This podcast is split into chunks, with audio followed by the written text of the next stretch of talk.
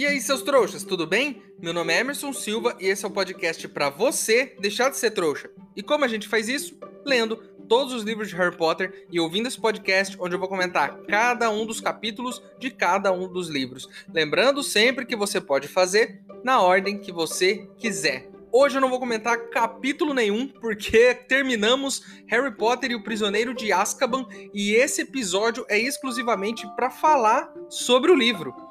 Por que, que existe esse episódio na real? Eu gosto de ter um episódio onde eu falo do livro como um todo, depois de ter visto a história inteira de novo, depois de ter analisado cada capítulo individualmente. É legal ter um episódio para fechar a coisa, pra gente falar de tudo, depois de entender o que acontece no começo e como isso vai levar até o final do livro. A Pedra Filosofal eu conheci pelo filme, e aí depois eu li o livro.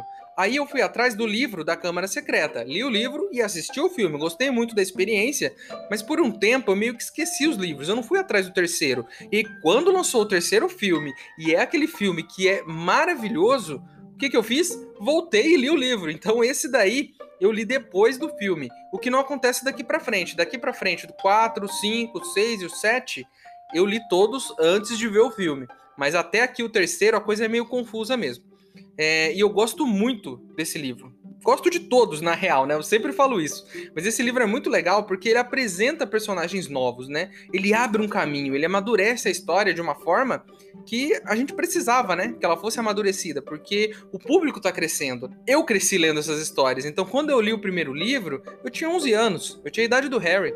Quando eu li o terceiro, eu já tinha ali uns 13, 14 anos, tinha a idade do Harry também os livros acompanharam o meu crescimento. Então, por isso que é tão interessante para mim reler esses livros, porque a cada história que eu leio, eu lembro de uma parte da minha vida. E acho que deu para perceber que eu falo sobre isso aqui no podcast, né? Já passei muita vergonha falando sobre coisas que aconteceram comigo. Mas enfim, estou muito empolgado. É, vamos falar muito sobre esse livro aqui hoje, então, sem enrolação, vamos pro episódio de hoje.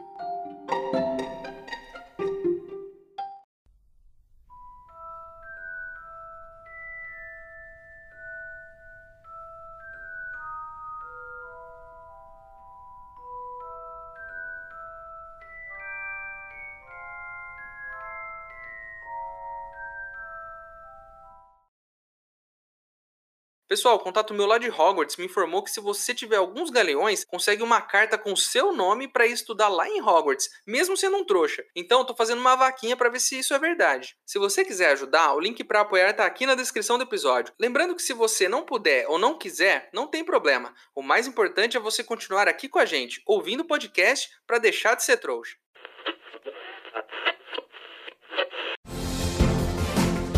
Olha aí, amigo. Olha aí, me dá imagens do Beliante.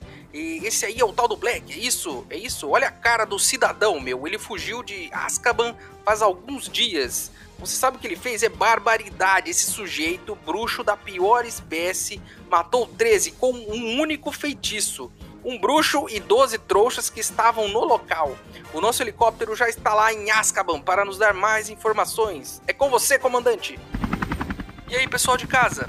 Sirius Black fugiu da prisão de Azkaban no início da semana. Até o momento, não se sabe como ele fugiu da prisão, que é a mais segura do mundo dos bruxos. Barbaridade, né, meu? Você viu aí? É, você paga seus impostos, é, faz tudo certo, vive e tem que viver com medo, né? De um meliante desses que a qualquer momento pode estar aí na sua casa. É, vamos ouvir aqui, barbaridade, bicho, barbaridade. Vamos ouvir aqui o que disse o ministro da magia. Põe na tela pra mim, põe na tela. Olha, estamos fazendo todo o possível para capturar Black e pedimos à comunidade mágica que se mantenha calma. Black é doido, é um perigo para qualquer pessoa que o aborreça, seja bruxo ou trouxa, então todos devemos ficar alertas nesse momento.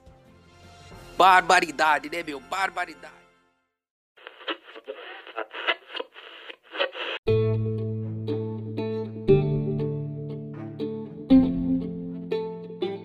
Fabricada com tecnologia de ponta, a Firebolt possui um cabo de freixo super fino e aerodinâmico, acabamento com resistência de diamante e o um número de registro entalhado na madeira. As cerdas da cauda, em lascas de bétulas selecionadas à mão, foram afiladas até atingirem a perfeição aerodinâmica, dotando a Firebolt de equilíbrio insuperável e precisão absoluta. A Firebolt atinge 240 km por hora em 10 segundos e possui um freio encantado de irrefreável ação. Cotação a pedido.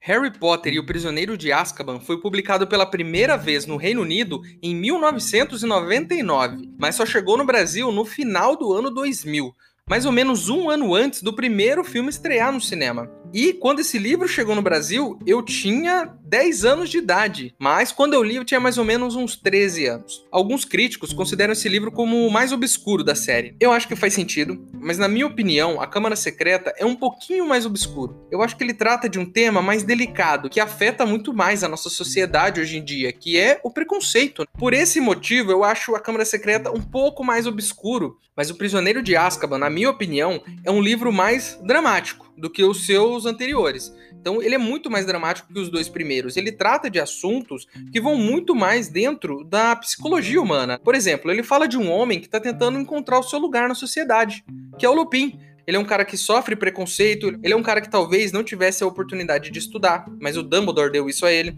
Ele talvez não tivesse é, uma facilidade em encontrar emprego, mas o Dumbledore deu um emprego para ele.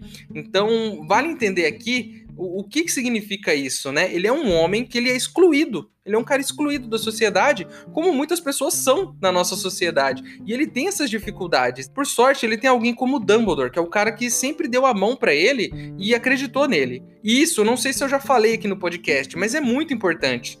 Essa importância do Dumbledore, essa, essa característica dele de acolher as pessoas, essa característica de acreditar no outro, né? Eu acho que muito além de ser um bruxo poderoso, de ser um bruxo que tem sabedoria, eu acho que a maior virtude do Dumbledore é, esse poder de acreditar nas pessoas, de dar oportunidade para elas. E ele faz isso o tempo todo. Fez com o Lupin, fez com o Hagrid, quando deu oportunidade para ele trabalhar na escola, né, quando ele foi expulso, e deu uma oportunidade para o Sirius, que no livro explica a situação dele, e o Dumbledore acredita nele. Tanto que ele dá um jeito pro Harry e Hermione salvarem ele. Então, eu acredito que essa é a maior virtude do Dumbledore, né? É isso que separa ele de mim, por exemplo. Eu não sou uma pessoa tão boa assim quanto o Dumbledore. Eu não sou uma pessoa que acredita em todo mundo como o Dumbledore, que dá oportunidade, que dá a mão. Eu gosto de ajudar, não me entendam mal. Mas o Dumbledore, ele é um cara acima da média. A gente tem que concordar com isso. Apesar dele ser meio maluco, dele errar às vezes, dele não fazer talvez o que a gente acha que seja o ideal, ele é um cara que ele acerta nisso. Ele dá oportunidade e ele abraça as pessoas que são excluídas da sociedade. Outra coisa que para mim caracteriza esse livro como um drama é o Sirius, né? Um cara que foi condenado injustamente que, que, tem esse passado, que é tomado como um assassino. E a gente descobre nesse livro que as coisas não são tão preto e branco assim que ele é um cara que é inocente, que não foi ele que cometeu o crime, apesar do livro fazer a gente acreditar nisso. Esse livro também dá pra gente um background sobre o Snape. A gente descobre por que, que ele é essa pessoa. Eu não sei se essa história do livro, esse aprofundamento que é dado do Snape, justifica os atos dele em relação ao Harry, mas explica. Explica porque ele trata o Harry diferente. Porque ele tem essa mágoa que ele trouxe com ele do passado que a gente descobriu nesse livro. Então, eu acredito, e essa é uma opinião minha, de que esse livro, até agora, é o mais dramático de todos. É o que vai mais fundo nas relações humanas e nos traumas das pessoas. Segundo a autora, esse livro foi um dos mais fáceis de escrever. Ela começou a escrever um dia depois de terminar a Câmara Secreta. Imagina aí que ela terminou a Câmara Secreta no domingo, na segunda ela começou o Prisioneiro de Azkaban. Ela já emendou direto. Eu acho que isso facilita, né? O fato de ser o terceiro livro, isso facilita, porque ela já não precisa parar para explicar cada situação, como ela tem que fazer no primeiro e no segundo. O terceiro, o caminho tá mais aberto. O texto da autora, muitos críticos dizem que evoluiu nesse livro. E eu acho que faz sentido por quê? Porque depois de escrever dois livros, no terceiro provavelmente você vai estar tá melhor nisso, né? A autora também diz que fez o paralelo do Dementador com sua própria experiência com a depressão, que ela também passou por essa situação. E que a ideia do Dementador é que é a ausência de você ser capaz de se imaginar feliz. Ficar triste é um sentimento saudável, entenda isso. Eu demorei anos para entender que isso falo de experiência pessoal, demorei anos para entender que a tristeza faz parte da gente como ser humano e que se você bloqueia a sua tristeza, você acaba guardando um sentimento que pode explodir de outra forma em você. É importante ficar triste, é importante sentir a dor, é importante chorar quando você quer chorar. Não caia nessa cilada de ficar o tempo todo se forçando a ser feliz. Permita-se sentir tristeza. Isso é importante para você como ser humano e para amadurecer as suas emoções. É, mas a depressão é diferente disso, né? Então o Dementador ele faz um paralelo não com a tristeza, mas com a depressão, que segundo a autora é o fato de você sentir que nunca mais vai ser feliz. E eu cheguei até a associar uma coisa a outra quando eu disse aqui no podcast que o Dementador representava né, as, as coisas tristes da vida. E que o único jeito de você afastar isso era com as suas memórias felizes, né? Usando elas para poder lembrar da sua felicidade e afastar esse sentimento. Isso foi uma analogia que eu fiz e que não está 100% correta, mas não está 100% errada com a visão da autora. Lembra que a gente falou sobre aplicabilidade e alegoria? Primeiro, eu não tirei esse conceito da minha cabeça. O Tolkien fala disso. Disseram em algum momento que o Senhor dos Anéis ele falava sobre a Segunda Guerra Mundial, que era uma alegoria para a Segunda Guerra Mundial, a guerra que acontece em O Senhor dos Anéis. E o próprio Tolkien disse que o livro não é uma alegoria porque ele não teve a intenção de fazer esse paralelo. Mas o livro ele tem aplicabilidade, que é o quê? A pessoa poder aplicar a própria experiência dela ao que está acontecendo no livro. E por isso que eu falei disso em um dos episódios. Então, quando a gente fala em aplicabilidade, é a interpretação que a gente dá para as coisas. Já a alegoria é quando parte do autor. E a autora teve intenção proposital de fazer uma alegoria entre o dementador e a depressão. É muito interessante isso, dá profundidade à história. E olha só como ele faz parte de tudo que esse livro trata. Porque esse livro trata, por exemplo, de um homem excluído da sociedade. Isso está relacionado à tristeza, à depressão, você ser excluído, nenhuma parte da sociedade te abraçar, não te tratar como um igual. Segundo, um homem preso injustamente. É um caminho também. Terceiro, um traidor que traiu por medo, que teve medo lá atrás do que poderia acontecer a ele e traiu os próprios amigos por medo. Olha como esse livro é profundo se você analisar dessa forma se você imaginar que ele trata desse tema de uma forma muito lúdica, colocando uma criatura que representa aquilo, colocando personagens que têm diferentes histórias de vida, o próprio Snape, né? Esqueci do Snape, que tem essa amargura. Olha quantos personagens, quantos dramas a gente viu e como isso se encaixa em todo o enredo da história. E para para pensar agora na ideia principal do livro de tempo de voltar no tempo, de pensar no futuro, são outras chaves para você ficar triste ou depressivo. Você voltar demais no passado, ficar preso no passado, pode te fazer ficar triste. Você pensar demais no futuro, pensar demais no que ainda não aconteceu, também pode. Então todo o livro ele se amarra nesse contexto de traumas, de tristezas, de depressão e de vencer isso. E o patrono representa isso. Vencer tudo isso é, entender quem você é de verdade, usar as suas melhores memórias e seguir em frente a sua vida, fazer acontecer. E pode ser que não tenha sido intenção da autora, mas olha como isso enriquece a nossa leitura. E é uma coisa muito madura para você colocar num livro infantil. Uma criança talvez não pense em tudo isso. Quando eu li, quando criança, eu não fiz essa análise, mas eu tenho a oportunidade de refazê-la agora com outros olhos. E isso que enriquece essa leitura. Então, muito legal, cara. Muito legal. Olha só que, que loucura. Me empolguei, fiquei falando aqui. Vejam só, eu consigo ser sério e falar de um assunto sério sem ficar fazendo piadinha. E isso é uma coisa nova nesse podcast.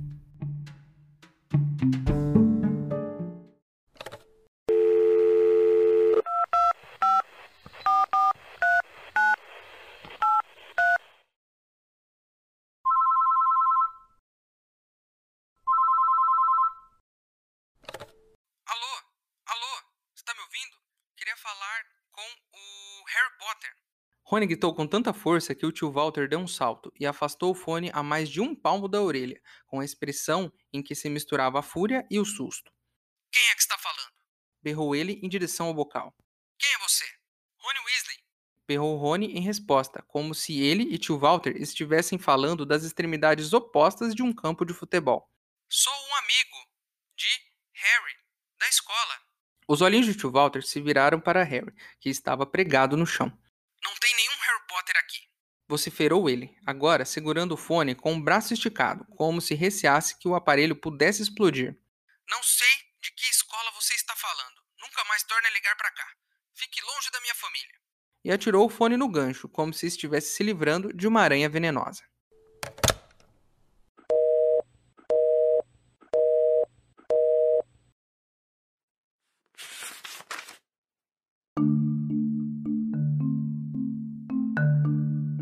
Mas ninguém tem certeza de que Black esteja atrás de Harry. Ouviu-se um baque seco na mesa e Harry não teve dúvida de que o Sr. Weasley tinha dado um soco. Molly, quantas vezes preciso lhe dizer a mesma coisa? A imprensa não noticiou porque Fudge não queria que houvesse escândalo, mas Fudge foi até Azkaban na noite em que Black fugiu. Os guardas lhe disseram que Black andava falando durante o sono havia algum tempo. Sempre as mesmas palavras. Ele está em Hogwarts. Ele está em Hogwarts. Black é desequilibrado, Molly. Ele quer ver Harry morto. Se você quer saber, ele acha que se matar Harry vai trazer você sabe quem de volta ao poder. Black perdeu tudo naquela noite em que Harry deteve você sabe quem, e passou 12 anos sozinho em Azkaban pensando nisso.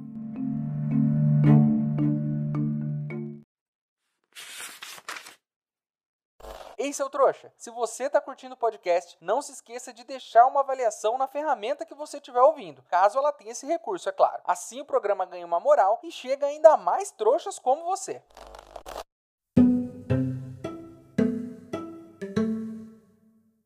Nesse bloco, eu vou falar um pouquinho sobre as coisas que eu não gostei tanto assim nesse livro. E é bom explicar isso aqui para vocês antes que qualquer um fique irritado comigo. Eu adoro esse livro, eu adoro, mas eu acho que para enriquecer a nossa discussão, a gente não tem que falar só do que a gente gosta. A gente tem que entender que o livro tem algumas coisas que a gente pode questionar. E não que sejam defeitos, mas que são questionamentos que a gente pode fazer sobre essa história. Porque isso enriquece a leitura. A gente tem que aprender a questionar as coisas. E é isso que eu vou tentar fazer aqui. É sobre o mapa do maroto. A autora diz que ela teve até vontade de destruir o mapa do maroto em algum dos livros. Porque ele dá muito poder pro Harry, né? Poder para saber tudo o que tá acontecendo. E se esse mapa existe, qualquer fã pode questionar o porquê o Harry não usou esse mapa naquele momento X ou Y. Eu nem vou fazer isso porque aqui a gente não trabalha com o futuro, aqui a gente trabalha só com o que a gente já leu aqui no podcast. E a única coisa que eu queria questionar é sobre os gêmeos Weasley. Os gêmeos acharam esse mapa no primeiro ano deles na escola. O primeiro ano deles é um ano em que o Harry nem estava na escola ainda, certo? Vamos partir desse princípio. Nesse ano eles pegaram o um mapa lá na gaveta do Field. Agora vamos pular um pouquinho o tempo e pensar no primeiro ano do Harry. Será que eles não conseguiram ver o Voldemort no mapa? Isso é mais uma pergunta, tá? Não tô fazendo uma crítica. Isso é mais uma pergunta. Será que não dava para ver? Porque o Voldemort estava na cabeça do Quirrell. E ele na cabeça de uma outra pessoa. Quem aparece no mapa? Corpo ou a cabeça ou as almas? Porque era a alma do Voldemort que estava ali representada pela cabeça. Será que apareciam dois nomes? Será que só aparecia o Quirrell? Isso é mais uma pergunta. E se desse para ver o Voldemort, eles não poderiam ter feito alguma coisa? Enfim, mas vamos imaginar que não daria para ver o Voldemort ali, só o Quirrell. E tudo bem. Vamos para o segundo ano. No segundo ano do Harry, os gêmeos ainda tinham o mapa do maroto, só deram para o Harry no terceiro.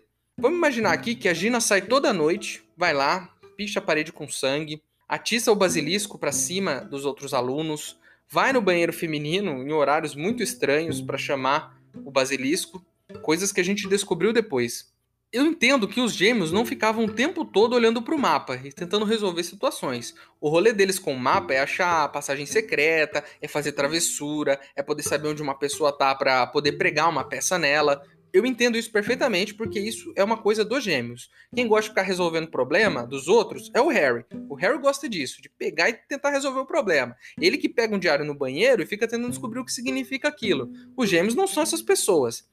Mas vamos imaginar o seguinte: será que eles não tiveram curiosidade para tentar entender o que estava acontecendo com os nascidos trouxas e meio que ficar ali umas 24 horas olhando para o mapa para ver o que acontece? tentando decifrar aquilo. Eu sei que isso não é coisa dos gêmeos, e isso não estraga o livro de forma alguma, não estraga. É só um questionamento que eu tô fazendo aqui. Eles tinham um mapa enquanto tudo aquilo estava acontecendo. Eles não são Harry, eles não estão lá para resolver problema, eles nem querem isso, eles querem fazer travessura.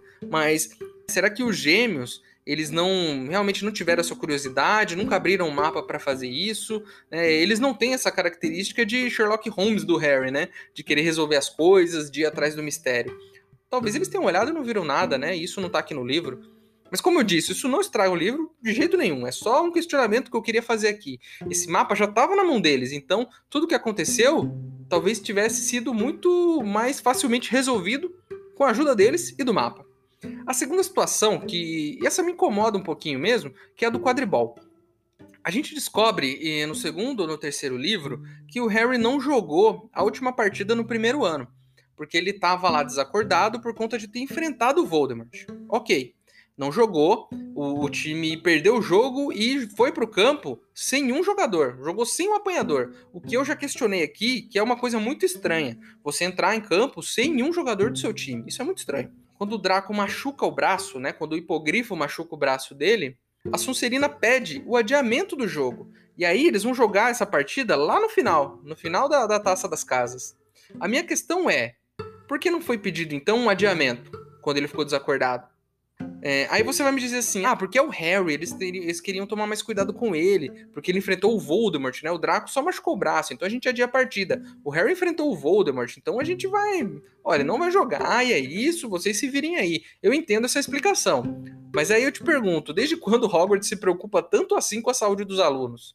Não existe essa preocupação com a segurança dos alunos em Hogwarts.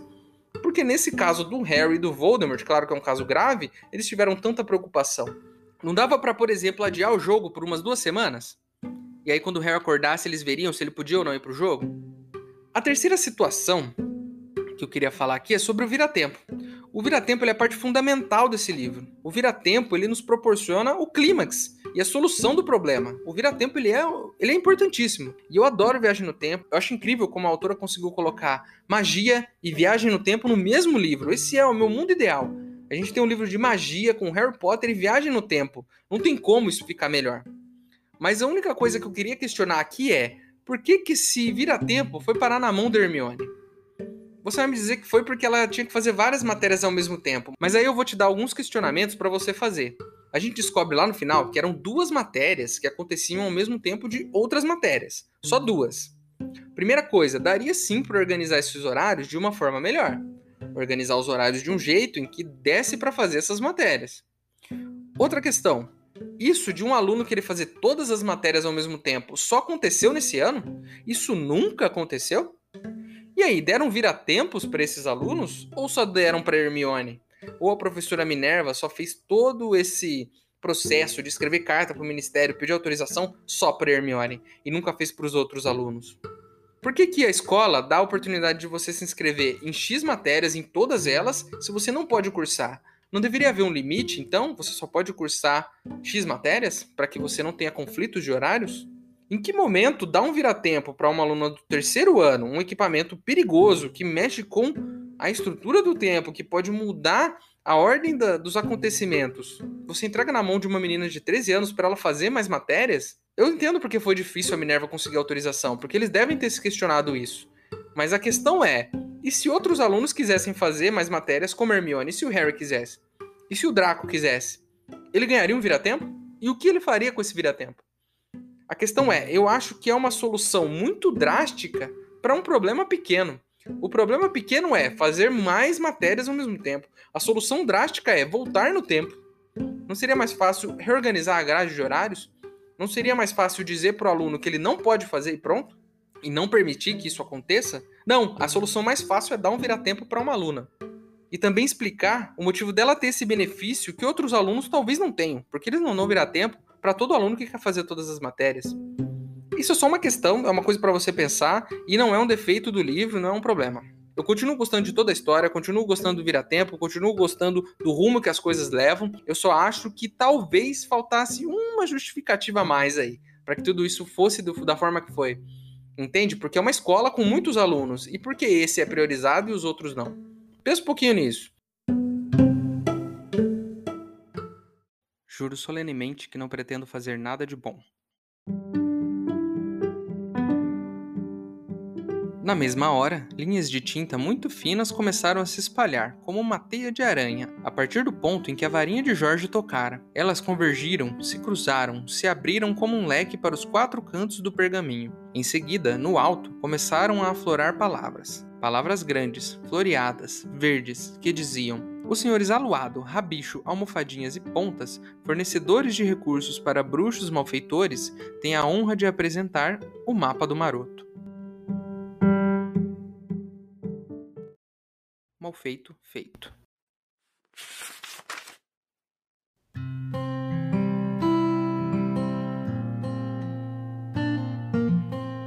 Como é que eu vou poder lhe agradecer? Vai! gritaram ao mesmo tempo Harry e Hermione. Black fez Bicuço virar para o céu aberto. Nós vamos nos ver outra vez, disse ele. Você é bem filho do seu pai, Harry. Então, apertou os flancos de Bicuço com os calcanhares. Harry e Hermione deram um salto para trás quando as enormes asas se ergueram mais uma vez. O hipogrifo saiu voando pelos ares. Ele e seu cavaleiro foram ficando cada vez menores enquanto Harry os observava. Então, uma nuvem cobriu a lua e eles desapareceram.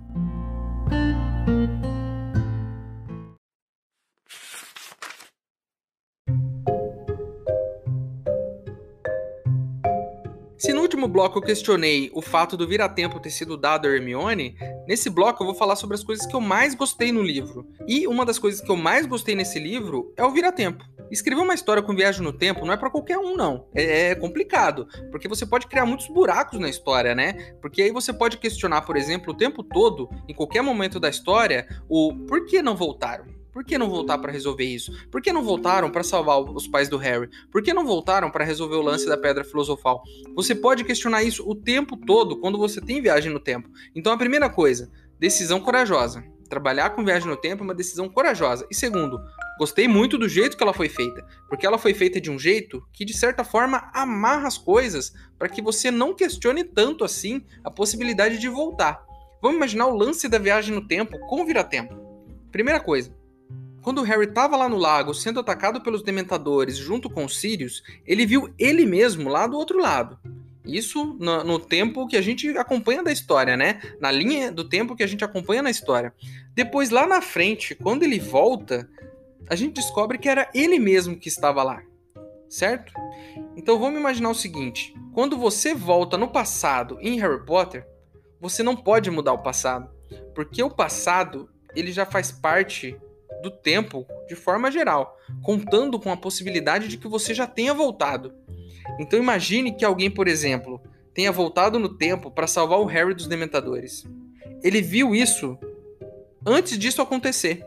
Ele viu ele mesmo salvando ele e depois ele voltou e se salvou. Então as coisas já aconteceram contando com a viagem de volta. Então, quando a gente questiona, por exemplo, por que o Harry não volta e salva os pais dele? Porque se a gente parar para pensar exatamente da forma como aconteceu agora, se o Harry voltar no tempo para salvar os pais, provavelmente ele não vai conseguir. Porque se ele tivesse voltado e conseguido, os pais estariam vivos. A viagem no tempo, ela tá lá. Ela existiu e ela sempre vai existir. O Harry não voltou para salvar ele e isso mudou os acontecimentos. Não, aquilo já tinha acontecido. Ele já tinha se salvado e ele já tinha se visto do outro lado do lago. Se isso é uma realidade, voltar no tempo para salvar os pais só daria certo se os pais estivessem vivos agora. Então, a não ser que o livro diga: Olha, Harry, seus pais estão vivos aqui numa caverna, os pais realmente morreram. E voltar no tempo não vai resolver isso, porque a volta no tempo já está contida nos acontecimentos. Ela faz parte dos acontecimentos e ela não altera eles. Então Sirius, em nenhum momento, ficou lá preso e foi levado para tomar o beijo dos dementadores, porque o Harry volta de qualquer forma e salva ele. Outra coisa que eu gostei muito foi do drama principal, do Sirius. No comecinho do livro, a tia Guida diz que o único jeito de tratar um criminoso como Sirius é com a pena de morte. Isso é um detalhe sutil, é bem sutil, e a gente não dá tanta importância naquele momento em que a gente lê.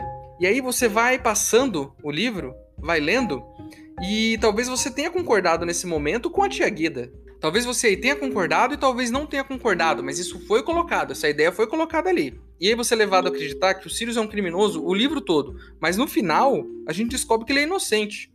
E esse livro nos leva a nos contrariar. Porque se no começo a gente concordava com a tia Guida, no final a gente acaba discordando dela. E a gente não quer a pena de morte para ele porque ele é inocente. A gente é levado a se questionar sobre uma opinião que a gente forma lá no começo. É, e aí a gente começa a achar que, pô, a pena de morte talvez seja grave. Por quê? Porque o Sirius é inocente. O final, ele vira a nossa opinião de ponta cabeça. É, ele te leva para o lado oposto da situação em que ele cria em você. Então ele cria lá no começo a ideia de que o Sirius é um criminoso, de que ele assassinou não sei quantas pessoas, de que ele traiu os pais do Harry e de que ele fugiu da prisão. E aí você é levado a acreditar no quê? Que ele deve ser preso, que ele deve ser condenado à morte, talvez, que ele deve receber o beijo dos dementadores, que o que a tia Guida falou tá certo. Mas quando a gente descobre que ele é inocente, o livro coloca a gente do outro lado da situação. E aí a gente começa a querer que o criminoso fuja da prisão, que o criminoso fuja de sua sentença. Por quê? Porque a gente sabe que ele é inocente. A gente se questiona e a gente é colocado do outro lado. Isso é um livro infantil e olha só a questão que ele levanta. A questão sobre pena de morte, sobre alguém ser condenado injustamente. E aí, se tem uma coisa que eu posso te pedir aqui, é reflita sobre isso. Eu não vou te dar uma opinião do que você deve achar ou não sobre esse assunto, sobre pena de morte, sobre condenação, sobre julgamento, sobre um criminoso. Eu não tô aqui para fazer isso, mas eu tô aqui para te dizer o seguinte: pense nisso. Pense no que esse livro te levou a acreditar desde o começo e o ponto em que você chega no final. Se no começo você tomava ele como um criminoso e aceitava a opção da pena de morte ou da prisão, no final você está completamente contra isso. Você quer que o criminoso fuja das autoridades. Você está do lado do criminoso. Eu gostaria muito de ver uma tese de mestrado baseada em O Prisioneiro de Azkaban, não sei, de advogado, de psicólogo, porque dá para fazer. Outra coisa que eu gosto, mas gosto muito nesse livro, é dos novos personagens e da janela que ele abre para o futuro. O primeiro livro, ele te coloca dentro desse mundo mágico. Ele te apresenta os pontos principais, a forma como esse universo funciona, a escola, o Ministério da Magia, o beco diagonal, as leis, né, de como fazer um feitiço. Você usa varinha, você diz uma palavra. O primeiro livro, ele coloca esse cenário para você. O segundo, ele expande esse cenário. No segundo livro, você conhece uma família bruxa, você descobre que existe bruxo rico e bruxo pobre. É, ele te dá mais detalhes sobre a comunidade bruxa e o preconceito que ela tem contra todas as outras comunidades, porque não é preconceito só com os nascidos trouxas, é com o nascido trouxa, é com trouxa e é com elfo doméstico, por exemplo. E no terceiro a gente leva isso aos lobisomens. Olha como a gente descobre o preconceito dentro da comunidade. Se o primeiro e o segundo livro constroem uma base de uma casa, e uma casa precisa de uma base para ser construída, o terceiro livro ele tá livre disso. O terceiro livro não precisa te explicar esse universo ou te explicar como as coisas funcionam. O terceiro livro é a parede da casa sendo levantada, cara. Você já tem toda a base pronta e você levanta a história. Então é nesse livro que a história começa a acontecer, de verdade. Os outros sim, ela acontece, mas é um pedacinho pequenininho aqui, outro pedacinho pequenininho ali. No terceiro, ele leva a história para frente, de fato. Você conhece o servo do Voldemort, a gente nem sabia que ele tinha um servo. Você descobre que o Harry tem um padrinho. Você descobre que os pais do Harry tinham amigos. Olha só, a gente não sabia disso até agora. O servo do Voldemort tá livre. E o que, que esse cara vai fazer? A gente não sabe. Você vai me dizer, eu sei porque eu já li o resto, mas nesse podcast não tem spoiler. Então, para todos os efeitos, nesse podcast a gente não sabe o que vai acontecer. Olha como esse livro abre o caminho para construir a história agora. A base foi construída no primeiro e no segundo, eles são importantíssimos por isso. Você não pode tirar o mérito desses dois livros, por mais que você talvez não goste da história, por mais que você ache que eles são infantis demais, eles constroem a base, porque sem essa base o resto não poderia ter sido contado. E a partir desse livro, a história anda. O que, que vai acontecer? O servo do Voldemort tá lá solto. O servo do Voldemort está solto. O Sirius, padrinho do Harry, tá livre. O que, que vai acontecer? O Lupin tá por aí também. É mais um aliado que a gente tem. Eu fico empolgado só de imaginar o que tá por vir, na quantidade de possibilidades que esse livro abre pro resto da saga. E olha que legal, daqui para frente a história vai deslanchar. Isso é muito legal e eu acho que isso é um mérito incrível desse livro, abrir o caminho para a história que vai ser contada. E eu tô muito, mas muito ansioso para ver aonde esse caminho vai levar a gente. E a gente vai passar por tudo isso aqui nesse podcast, não tenha dúvida disso, porque a gente vai ler todos os capítulos de todos os livros aqui, até o final.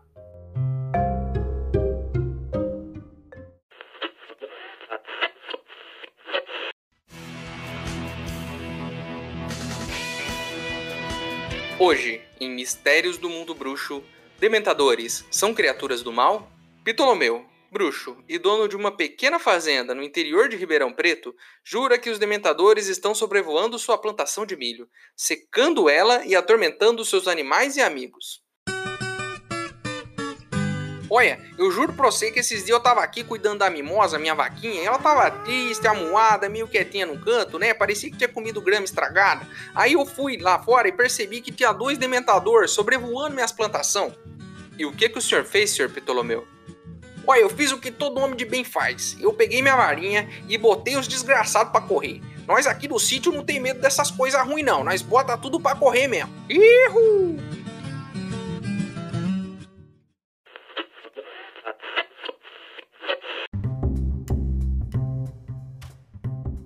Pensando em pregar aquela peça no seu amigo que não te chamou para jogar quadribol? Eu, Eu quero! Tudo que você precisa para pregar as melhores pegadinhas tem aqui nas Oncos, Logros e Brincadeiras. Bombas de bosta muito fedidas, soluços doces, sabão de ovas de sapo e a exclusiva xícara que morde o nariz para você dar de presente para aquele seu professor chato de poções. As Oncos tem tudo para você pregar as melhores pegadinhas. Nos visite aqui em Hogsmeade. Não nos responsabilizamos por nenhum tipo de efeito colateral causado por qualquer um de nossos produtos.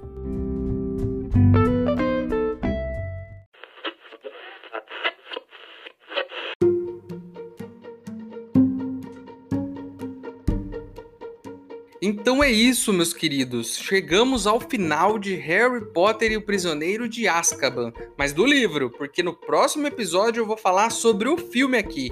E olha, se eu fosse você, eu não perderia, porque o filme é maravilhoso e a gente tem que falar muito sobre esse filme, muito mesmo.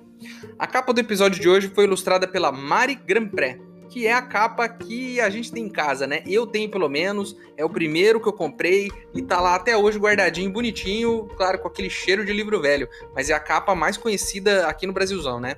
Se você não gostou de alguma coisa que eu disse, tem algo a acrescentar, tem uma teoria, tem uma ideia, que é só me xingar, o nosso e-mail é e-maildostrouxas@gmail.com. Ele tá aqui na descrição do episódio, é só mandar o seu e-mail para mim, que se eu gostar, eu vou ler ele aqui. E se você quiser me seguir em outras mídias sociais, aqui na descrição do episódio tá meu usuário do TikTok e do Instagram. Se você quiser me seguir lá, tá aberto, é só seguir e tem várias coisas legais lá também. Certinho? Então é isso. Espero vocês no próximo episódio. Meu nome é Emerson Silva e esse é o podcast para você deixar de ser trouxa. Tchau.